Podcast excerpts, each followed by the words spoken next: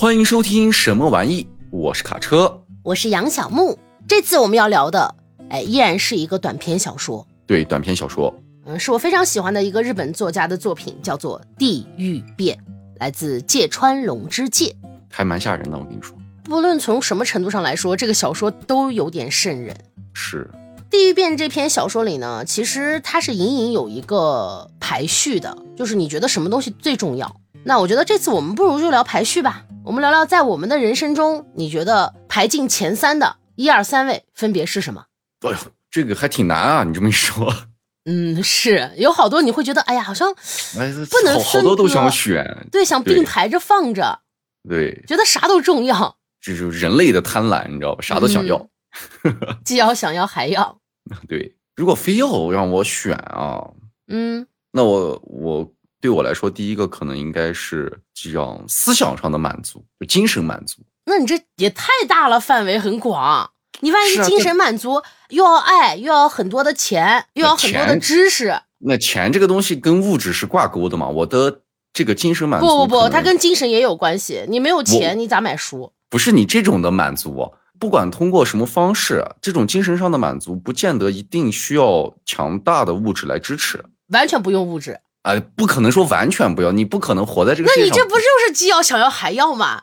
但不能要太多，只能选一个。如果你光说钱，那是另一回事儿，对吧？所以你要审题啊，你只能选一个。你这整个好了，第一个精神世界全满足了，第二个物质世界全满足了啊。那你这你这等于就没有排序了嘛？但是你要非说让我从这个里面挑出一个特别重要的东西，对啊，我分不出来。就比如说精神世界里，那我需要某一方面，比如说我需要自由。对啊，这还不够吗？但是你这个自由又分很多种，你这个财务上的、时间上的、身体上的，我觉得好难。行，我知道了，你就是排序不了。对，但是就我我有个大的这个轮廓嘛，啊，这个大概轮廓大的轮廓有点大了，可能非常的这个这个贪婪，贪婪是吧？贪婪，那不是非常的，你就是贪婪本身。那咱先抛去我这个贪婪啊，那如果我排第二位，可能是我希望我的物质生活得到满足。啊，那当然不是，那那你这太贪婪了。第二个可能是我的这个就挚爱亲朋的这种都在身边，然后他们身体健康，挚爱亲朋也都有了。行，我听一下第三个。嗯，第三个呢，就生活中少一些困难吧，就是少受一些挫折，是吧？你这排序跟没排一样，真的。但是你要非要让我抽，我抽不出来啊，很难抽。哎，还得是我呀，我排第一个就是活着，就是命，活得久，是吧？对，因为没有命了，我就啥都没有了。你就别跟我提排序了。这是首先要保证的，第一个是生命，嗯，第二个是爱，爱的能力，爱的能力。我想要的不是说我爱一个人的能力，嗯，单指就是爱这个词代表的能力。因为你只有有了爱，你才会心生怜悯，你才会与世间的人和万物有共情，你才不会陷入一种黑化的深渊。就是，所以我觉得爱的能力我排第二。嗯，哎呦，第三个好难呀。我觉得勇气挺重要的，勇气。但是我同时又觉得洒脱也很重要。嗯，为啥觉得勇气很重要？因为我觉得咱们在人生中会遇到很多很多的事情嘛。嗯，勇气我觉得是能让我们去面对这一切的基本的东西。就是你只有有了勇气，你才能和生命里的很多问题进行抗争。但我觉得洒脱同样重要，就是凡事尽力但不强求啊。我尽力去做，但是如果没有做成。嗯，那我有一种很好的心态来面对这种没有理想结果的事情。那也就是说，尽人事，听天命。所以我第三个真的很难选哦。我是觉得我们如果这样排哦，就有点太散了。要不我们换一种方式？那你说说。我们我们比如说，我们固定好现在有四个选项：生命、金钱、亲人、朋友。然后四个选项里，你排出前三。那我觉得这样就会明确一些了。嗯。第一生命啊，第二亲人，第三朋友啊，对，这很好排啊。但如果我跟你排，我就不一样，我会把呃亲人放在第一位，然后会把朋友放在第二位，第三位才会放生命。你生命都没了，哪来的亲人和朋友？他们好就行了呀。你觉得你爸妈没了，你能好？能不能好是一回事儿，但是我的这个前提是我所重视的东西。如果我说我不好，那如果能给他们留下足够好的东西，那是另一回事儿。那他们不一定想要这个东西啊。你看，这就是他们想不想要的东西了。对于我的评价就是，我可能不会太去在乎、这个、他们想要啥。对，就可能会比较自私，但是对我而言、不是，自私，你这确实是霸道总裁。或者换一种说法，就是你妈觉得你要穿秋裤，对我来说这就足够重要就行了。他们在我这儿比我自己的生命还要重要。那我能不能换一种理解？你是可以为我两肋插刀的人啊？可以啊，可以这么理解。当然，你不能让我就是，但是这个我为你两肋插刀的前提是不是说你愿意看着我两肋插刀，只是为了你高兴，这是另一回事儿。就比如说，如果我看到你确实有危险，我愿意去为你两肋插刀，这是可以的，我愿意去付出自己的生命。嗯、但是你不能说我就是高兴，今天想看你两肋插刀，来，你帮我插一下，这这种是不行的。我你不能去要求我，就是我可以去要求我自己。嗯，我不要你觉得，我只要我觉得。啊，对我你确实挺霸道总裁。无论如何，我肯定是会把生命排在第一位的，因为对于我自己来说，只有我存在，我才能感知到这个世界。也就是说，只有我存在，我才能定义这是我的家人，这是我的朋友。而我不存在了，我也就无法去定义谁能是我的家人，谁能是我的朋友。我的一切前提可能都是基于到我自身，所以我不管怎么选，我的生命肯定是会排在第一位，没啥问题。那小伙伴们呢？你们是怎么想的？把你们的一二三列出来，让我见识一下。嗯、可能每个人都不同，但是你们要是学卡车那样，最开始那样的啥都想要，贪婪也是对的。谁说贪婪不对呢？那贪婪是第一位的喽。他没有抉择，就是我是觉得，就是你没有抉择，就代表你压根没选。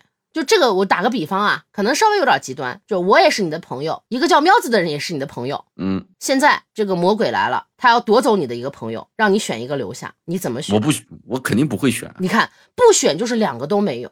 那是啊，我宁愿如果说我两个都不要了，两个都不要，那我宁愿我也结束我的生命，我去陪你们，或者即使见不到你们也无所谓，我可以选择不要，嗯、但是我不愿意去选择另一个人因为我的选择而死亡。要是我，我就选，嗯，能留一个是一个。要我就都不要，要死一起死。我知道这种选择是非常难的，是是很困难的，这是我完全能理解的。但是这种选择到了你的头上，就证明你有责任去负担这个结果。如果什么都不选，是那是最没有错的，但它同时也是最没有责任的。当然，这只是我的一家之言啦，就是我个人的看法。真的要是如果大家无法选择，也不用听我说的理由，嗯，就按照你们自己想的去做就好了。那我们就说回我们今天要说的这篇小说，来自芥川龙之介的《地狱变》，让卡车来给大家介绍一下。那我们先说一下作者吧，芥川龙之介，大名鼎鼎的日本作家了，大家应该多少都听过他的名字。生于东京，本姓他叫新元。那他的父亲呢，最早是经营着这个牛奶业。在芥川龙之介身后的八个月，他的母亲因为精神失常啊，他本人就被送到了舅舅芥川家，在芥川家作为养子。他的名字就叫芥川龙之介了。芥川小的时候，中小学的时期，他是非常喜欢当时的江户文学的。那同时呢，他也非常喜爱我们国内的一些古典小说，包括《西游记》《水浒传》等等。那芥川龙之介呢，与夏目漱石、森鸥外三人被称为二十世纪前半叶日本文坛上的三位巨匠。不瞒大家说，最后一位我没看过。说说实话，我也没看过。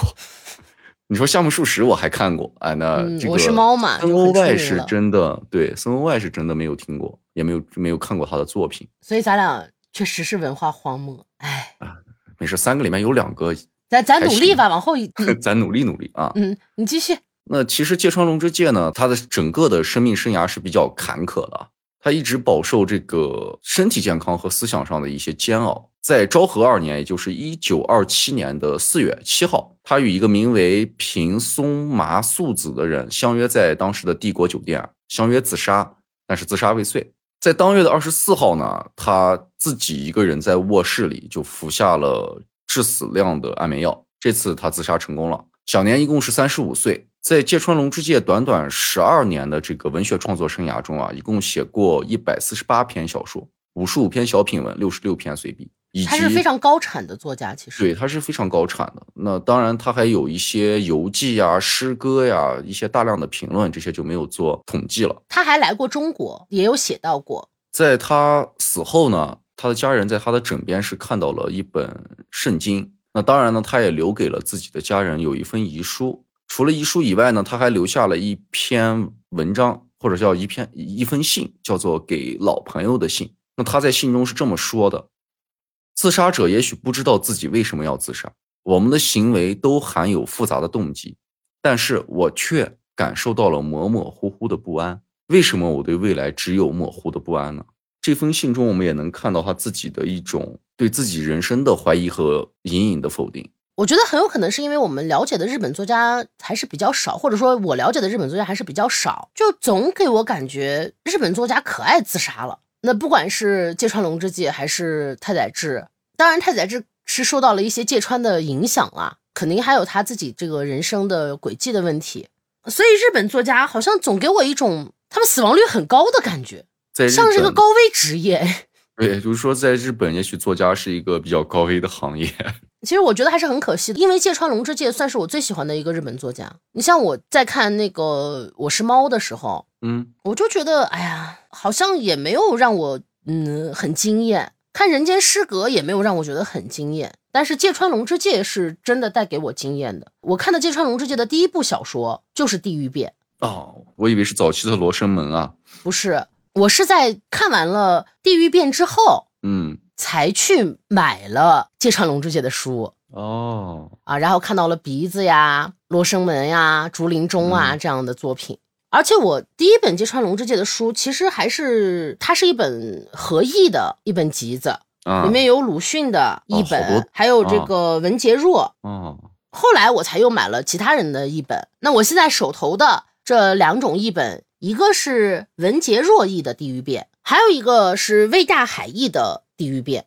哦，那你看的是谁译的呢？我看的是徐建雄的译本。哟，又多出来一个新的。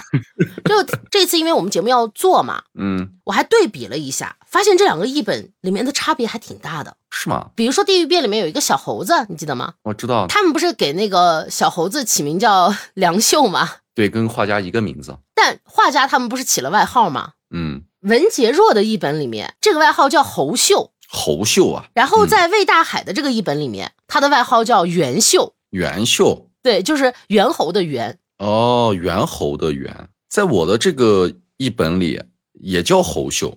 还有对哭川的这个说法也不一样啊。文杰若的译本里面把这个哭川称作侯爷，然后呢，魏大海的这个译本里面把哭川称作大公。它里面写说像哭川大公这样的老爷哦，你的那里呢？我这边他就叫哭川大人哦，就叫大人，没有对他的这个爵位做一个或者是侯位做一个叫明显的这个说明，那个说明，他就叫大人。所以就是每一个译本它都有一些差异，嗯，但我觉得具体读哪一个译本其实不重要啦，大致的情节它是没有嗯出入的，对，可能只是一在一些细微的地方它会有一些不同。那还是来介绍一下这个故事吧。嗯，介绍之前，我先跟大家大概说一下吧。这个《地狱变》啊，最初是连载在这个大阪每日新闻的，当时的连载是在一九一八年，在日本是大正时期。这个故事呢，取材于日本古籍《宁治时遗物语》卷三中的会佛师良秀喜欢火烧自家记和古今著文集卷十一中的红高的地狱评分图的故事。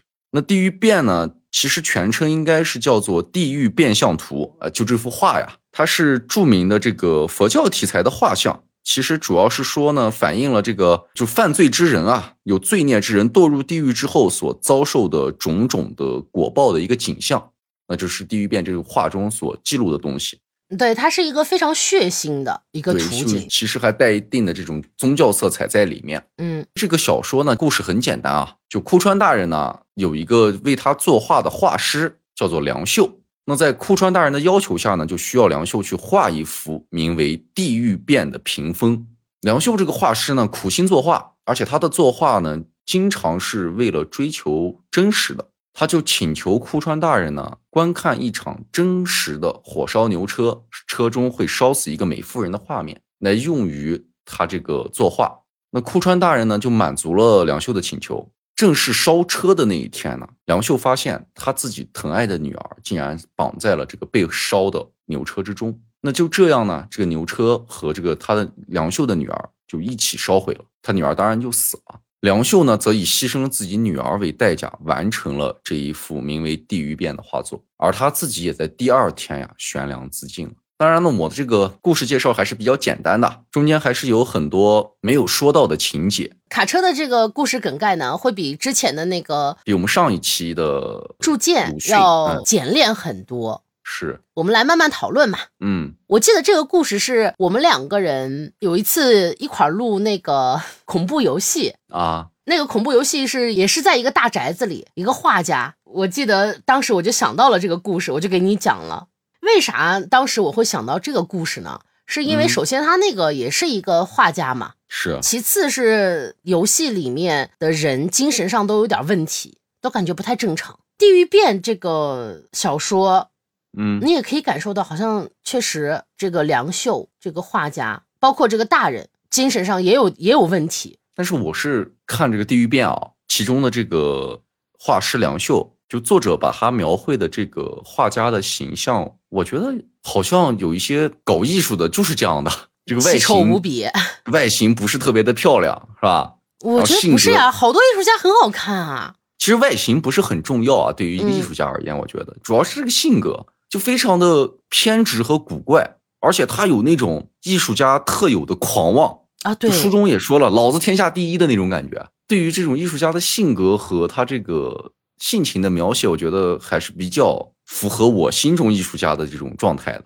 而且在书中他也说到，这个我们这个画师梁秀，除了画画以外，那他当然是很疼爱自己的女儿的，而且他疼爱女儿也是相对比较偏执的那种。就书中也说了，就如果他看到有别人来跟他的女儿搭讪，他就会找这个流氓把人家那个人打得半死。他对他女儿的爱也是那种特别很有偏，掌控欲的。对，就他会给女儿买什么发卡呀这样小东西，因为在那个时代可能没有父亲会去在乎女儿的这些东西，但是梁秀他就很在乎。我觉得你需要这个，我给你买；我觉得你需要那个，我给你买。但是我觉得他的这种对女儿的爱是带着掌控欲的。是就虽然作者只有寥寥几笔吧，我给大家找一下，书里的原话是：而该人对女儿的溺爱有过之而无不及，不论哪座寺院来化缘，他一概不施舍，反而对女儿的衣着啦、发饰啦，却毫不吝啬金钱，添购齐全，岂不是让人难以置信吗？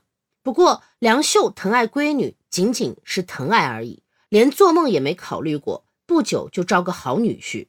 虽然就只有这么寥寥几笔，但你能很明显的感觉到他的爱确实是那种我不要你觉得，我要我觉得。我们前面不是说他画画要求真实吗？嗯，从我看来，这个在这本书里，他的生命中只有画画和女儿这两件事。他对画画要求的真实是，甚至可以非常冷漠的去残害自己的徒弟啊，去让自己的身边人去做这个实际上的这个素材吧，应该叫。对他甚至不姑息他徒弟的生命，就是他不在乎别人的生命。比如说在画地狱变这个屏风的时候，他要画一个人在地狱里被捆绑着要遭受刑罚的样子，他就会把他的徒弟叫来，让他脱了衣服，然后把他绑起来，也不在乎那个人愿不愿意，也不在乎那个人的死活，甚至当他养的那个蛇游走到被捆绑着的徒弟身边时，那个徒弟在大叫，他为什么停下了手中的笔去把那个蛇给捞起来？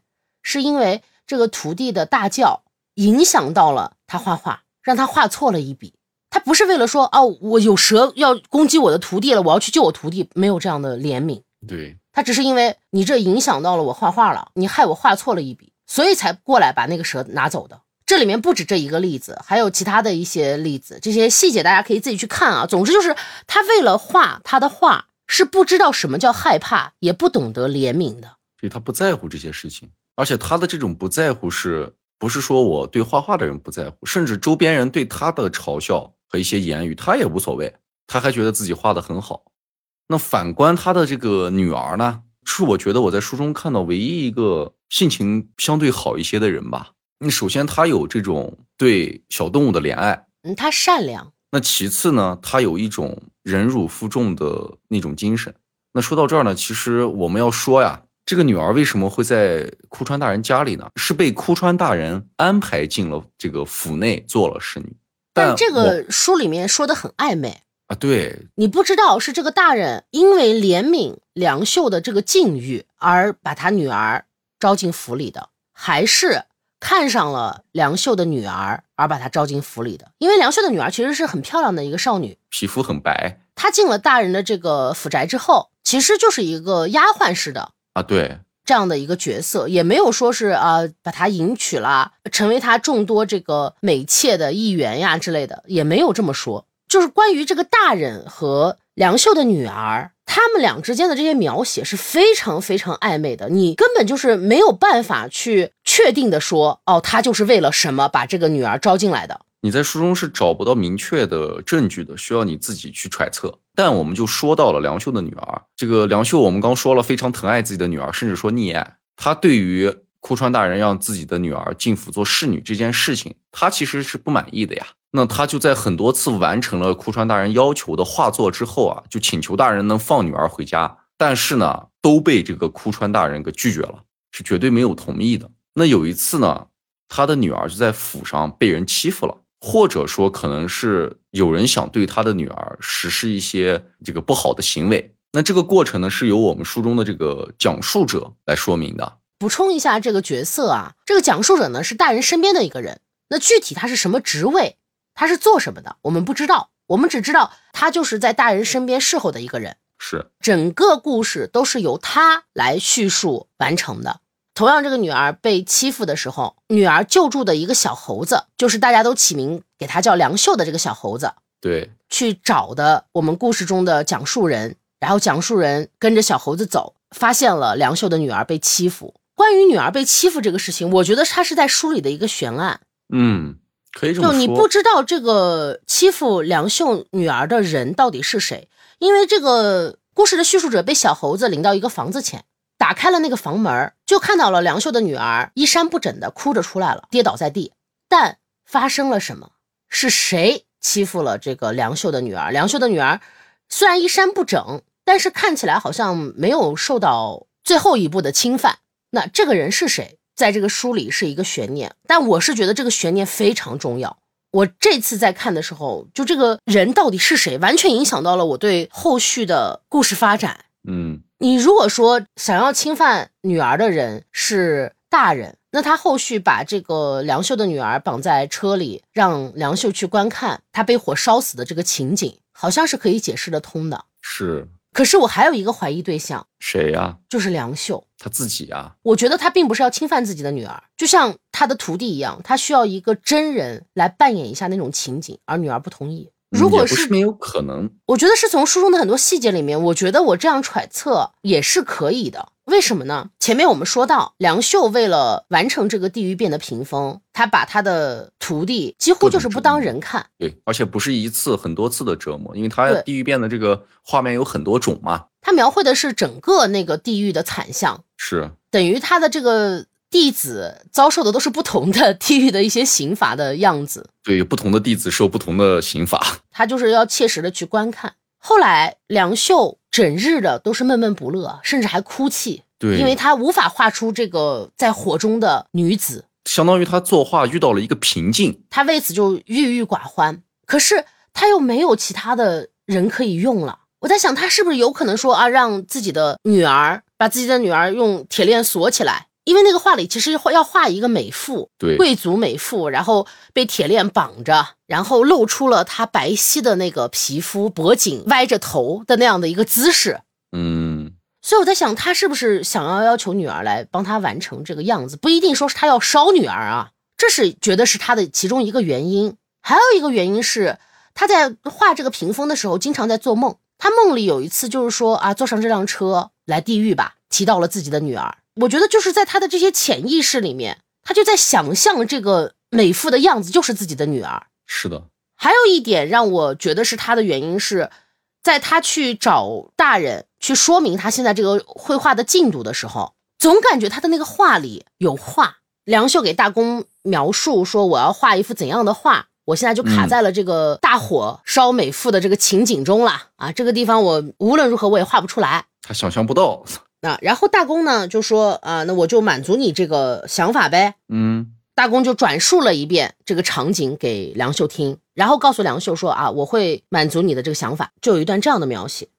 听了大公这番话，梁秀突然间气喘吁吁，脸色大变，唯有嘴唇还在蠕动。他像是被抽去了身上的筋骨一般，瘫软在榻榻米上。他双手扶地，用蚊子哼哼般的微弱嗓音，毕恭毕敬地向大公致谢：“感谢老爷，这是我的福分。”或许梁秀心中预想的可怕景象，竟伴着大公老爷的那般言语，实实在在的浮现在眼前。就这段描写，很让人有无限的遐想。你说？梁秀的性格，他是一个有怜悯心的人吗？他对别人的生死在乎吗？从前面的描述中完全没有看出来，甚至可以说梁秀是一个极其自私、不管别人死活的人。是的。那么，当大公说我要帮你完成这幅画，我要让你看到这幅景象的时候，梁秀为什么为什么会瘫软？他是要怜悯为了自己想要看到的这番景象而死的人吗？我不觉得。那他为什么瘫软了呀？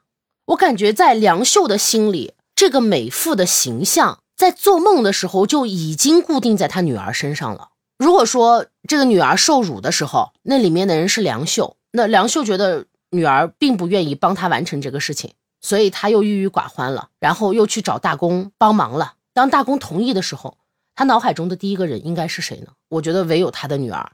所以这两个人是让我觉得嫌疑最大的嘛。但我觉得肯定也不会有别人了。那别人肯定不会，基本上都是在这个哭川大人和梁秀之间做抉择。对，所以我觉得这个人作者没有明说，确实能让我们产生很多的揣测。如果说这个犯案的人是大公，最后大人的这个表现，在烧死梁秀女儿的时候，他表现出来的那种变态的惊喜还有讶异，好像能感受到，哦，他有一种可怕的欲望被宣泄了的感觉。好像是在报复，得不到就要毁掉，这个也是一种解释。如果侮辱梁秀女儿的人是梁秀本人，好像也能解释到最后火烧起来，梁秀看着车中的女儿被烈火包围的场景的时候，他眼中的那种绝望还有兴奋。他给你两个人都留下了动机和线索。嗯，就我而言，反正我是更倾向于说是库川大人。嗯。因为可能跟当时的这个社会背景有关吧，我们这个讲述者也说到了这个库川大人的一些歧视，也包括他的一些所谓的大人的善举。但我是觉得这个跟最后他做的这个行为可能也有一定的对比和讽刺的意味在里面。在书中的讲述者在最后看到火烧那一幕之前，对大公的印象是非常好的。他甚至在否定说啊，这个传闻说大公喜欢梁秀的女儿，他明确的说，我觉得不是这样的。他对大公就对库川大人是有一定的这种尊敬的这种意味在里面的，是，而且他也写了很多大公做的一些，确实是感觉是比较好的一些事情。对，比如说对于善良的嘉奖，嗯，比如说教育自己的儿子，其实是有很多对他好的正面的形容的，就会让我觉得，正是因为这些正面的形容，因为这些所谓的正面形容，实际上对大公整体故事上的影响不太大。就没有这些形容，好像这个故事也是正常可以发展下去的。嗯，那如果他刻意的用了一些篇幅来写来说明，我觉得是不是也有作者的用意在里面？也是为了让前后的这个行为做一个强烈的对比，或者是来侧面的证明，可能这个哭川对梁秀的女儿的这种行为是是他造成的。当然，这是一种可能性啊。还有就是对于哭川大人这种高高在上的角色。那我们这个梁秀画师的不敬，或者说一些行为上、举止上的对大人的一些不尊重，也引发了最后烧死梁秀女儿的这种报复。我觉得是有这种可能性在里面的啊。呃，我先说一下这一点，你有没有注意到这个大人是从什么时候开始变的？他之前好像一直都是很仁慈的，嗯，他从什么时候开始变的呢？我是觉得是他在梁秀要求他放回他女儿之后，就是我和你的看法不太一样啊。梁秀要求他让他女儿回家，他几次三番的拒绝了，但是他并没有惩罚梁秀，也并没有说什么过激的话呀，或者是什么。按照叙述者的原意，就是他这个梁秀不再受，已经很不受大人的待见了。那就在这个当口，不知出于什么样的打算，这个库川大人突然召梁秀进府，吩咐他画了一幅地狱变的屏风，但这个我觉得是可以理解的，因为在文中也说了，梁秀是擅长画丑的，画这种地狱啊这样的，他不去画那些美丽的东西，嗯，而他会把美丽的东西画成丑陋的东西，他喜欢画这样的东西，所以大人找梁秀来画地狱变是一个很正常的事情。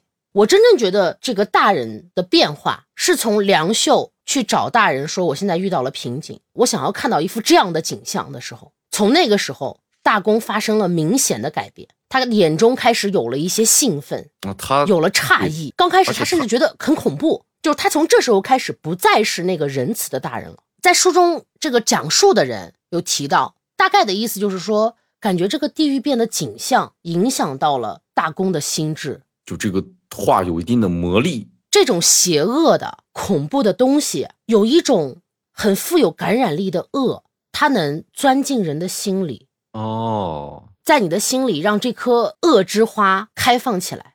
为什么我会比较在意这句话啊？就这些小配角我们就不说了，主要说这个大人和梁秀。嗯，他们一个是高高在上的人，对，一个是一个底层的小人物，一个阶级上是这样的。那不论是高高在上的人，还是这些小人物，都有可能激发心中的恶。不论高低贵贱，恶始终是存在于人的心里的。很可能因为某一些事情、某一些影响，你心中的这个恶果就会开出花。我是觉得有一种这样的寓意在的。而且他书中说的很多细节，让你看着好像都是巧合似的。就像梁秀要去跟大人说，他这个画画不是遇到瓶颈了，需要去看这个火烧车子的这个场面嘛？在最之前，这个叙述者就说到了。按梁秀这么说，按他的这个身份如此这种卑贱的人，哎，怎么可能这么轻易的获准？像枯川大人这样的人，不是说谁想见就能见的。那在那一天，居然十分爽快的就答应了。就他的这些叙述，好像也在隐隐的把我们引向某一个方向。就不管是这个地狱变的这个划分对梁秀造成了什么影响，还是说他对这个大人也造成了什么影响，但这个里面，他通过一个看似跟这个故事毫不相干的人的这个嘴说出的话，就会让你有一定的这个不一样的角度。因为通过这样的人来看，不相干的人来描述，实际上也是带着不相干人的情绪的。对于叙述者而言，库川大人有一个比较仁厚的这样的一面。嗯，随着这个故事的发展，我们通过这个不相干的人的角度，又看到了不同的故事。就是他带的角色是跟这个故事发展其实没有任何的影响的，只是从一个外人，就相当于一个观察者的角度去看了这个故事中发生的这些人物之间的一些纠葛。对他是一个局外人、旁观者。对他唯一跟这个故事有点联系的，就是等于他变相的去救了这个即将可能受辱的女儿。对他唯一跟故事产生纠葛的地方。这个书里，我觉得还有一个角色不得不提，就是小猴子。是的，那梁秀女儿受辱的时候，是小猴子拽了叙述者去救了女儿的。在救了他之后，叙述者要离开了，这小猴子呢又拽了拽他的衣服。小猴子干了什么呢？做出了谢他的表现。那这个小猴子最初也是被梁秀的女儿所救的啊，是的，因为这个府里的人对这个小猴子不太好，老欺负他，梁秀的女儿就救了小猴子。从此呢，这个小猴子跟他就非常非常的亲近。这个女儿在病的时候，小猴子都会乖乖的守在旁边。梁秀的女儿也把大人送给她的这个金铃铛挂给了小猴子。这两个角色在书中就是互相奔赴。对，互相奔赴的那种感觉，你你救了我，我救了你，最后你死了，我还要为你也付出生命。他也出现在这个火烧女儿的这个场景里。是这个女儿呢，被铁链绑在这个车里，大火在旁边已经燃起来了。作为女儿的亲爹，梁秀那个时候已经看呆了，已经陷入到好像真的在看地狱的这个场景的那种状态里了。嗯，他就在那痴痴的看着这个场景。他被这个场景深深的吸引住了，而这个时候，叫梁秀的这个小猴子窜到了车厢里，抱住了被铁链捆着的梁秀的女儿，和梁秀的女儿一起被火烧死了。这个小猴子的角色为什么重要啊？我觉得他不是说什么真善美，当时在场的所有人，包括这个叙述者，没有一个人敢说一句不要这样做的话。对，也没有人挺身而出去阻止这种残忍的场面。哪怕是身为父亲的梁秀，也只是跑到了车前，然后就被被这幅景象给吸引住了。此时，这个大人在看着梁秀的表现，也看着车里的这个女孩，而其他的人呢，他们觉得害人，可是他们没有表现出来什么，他们只是在这件事情发生之后，不再去讥讽梁秀了，因为他们之前都在嘲笑梁秀的长相呀，他的性格呀，在这之后，他们就不再嘲笑梁秀了，觉得他挺可怜的，也就是这样了。只有这个小猴子奋不顾身的去拥抱了他最在乎的人。我觉得他就是在这样一种变态的、冷漠的这样的一个现场，他的这个火烧现场本身就犹如地狱，地狱里的这些看客、这些操盘手，而这个小猴子好像才代表了一个人该拥有的品质，就是在地狱的这个场景里，好像人都不再是人了，而唯独这只小猴子，它却展现出了人性，就它好像比在场的所有人都更像一个人。